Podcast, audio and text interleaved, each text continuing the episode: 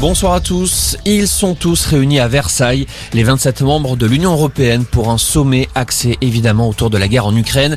Les chefs d'État et de gouvernement évoquent l'avenir de l'UE avec une ambition, construire un nouveau modèle, plusieurs enjeux sur la table, la question de l'énergie d'abord et de la dépendance européenne vis-à-vis de Moscou, notamment en matière de gaz, mais il sera aussi question de défense européenne qui doit franchir, Mathieu Belisario, une nouvelle étape. Oui, ce sont d'ailleurs les mots d'Emmanuel Macron, grand partisan, on le sait, de l'Europe de la défense le chef de l'État qui espère que ce sommet de Versailles, en pleine présidence française de l'UE, eh bien marquera un tournant dans l'histoire et surtout dans l'avenir de l'Europe. Alors, comment y arriver en matière de défense? Eh bien déjà en investissant plus et plus vite. C'est l'engagement que les 27 doivent prendre, notamment pour financer des programmes militaires communs. L'idée, c'est évidemment que l'Europe agisse de façon coordonnée. C'est d'ailleurs le cas dans le conflit ukrainien.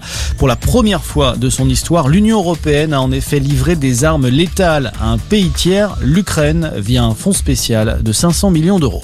L'Union européenne qui condamne fermement le bombardement de l'hôpital pédiatrique de Mariupol, une frappe russe qui a fait trois morts dont une fillette.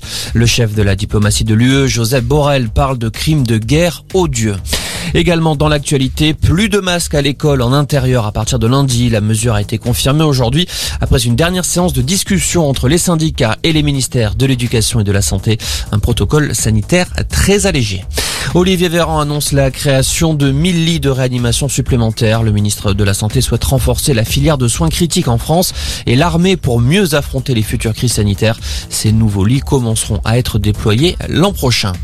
Et puis en foot de la Ligue Europa à suivre ce soir, huitième de finale aller. Monaco se déplace à Braga et en Ligue Europa conférence, la troisième Coupe d'Europe. Rennes joue à Leicester et Marseille reçoit Bâle.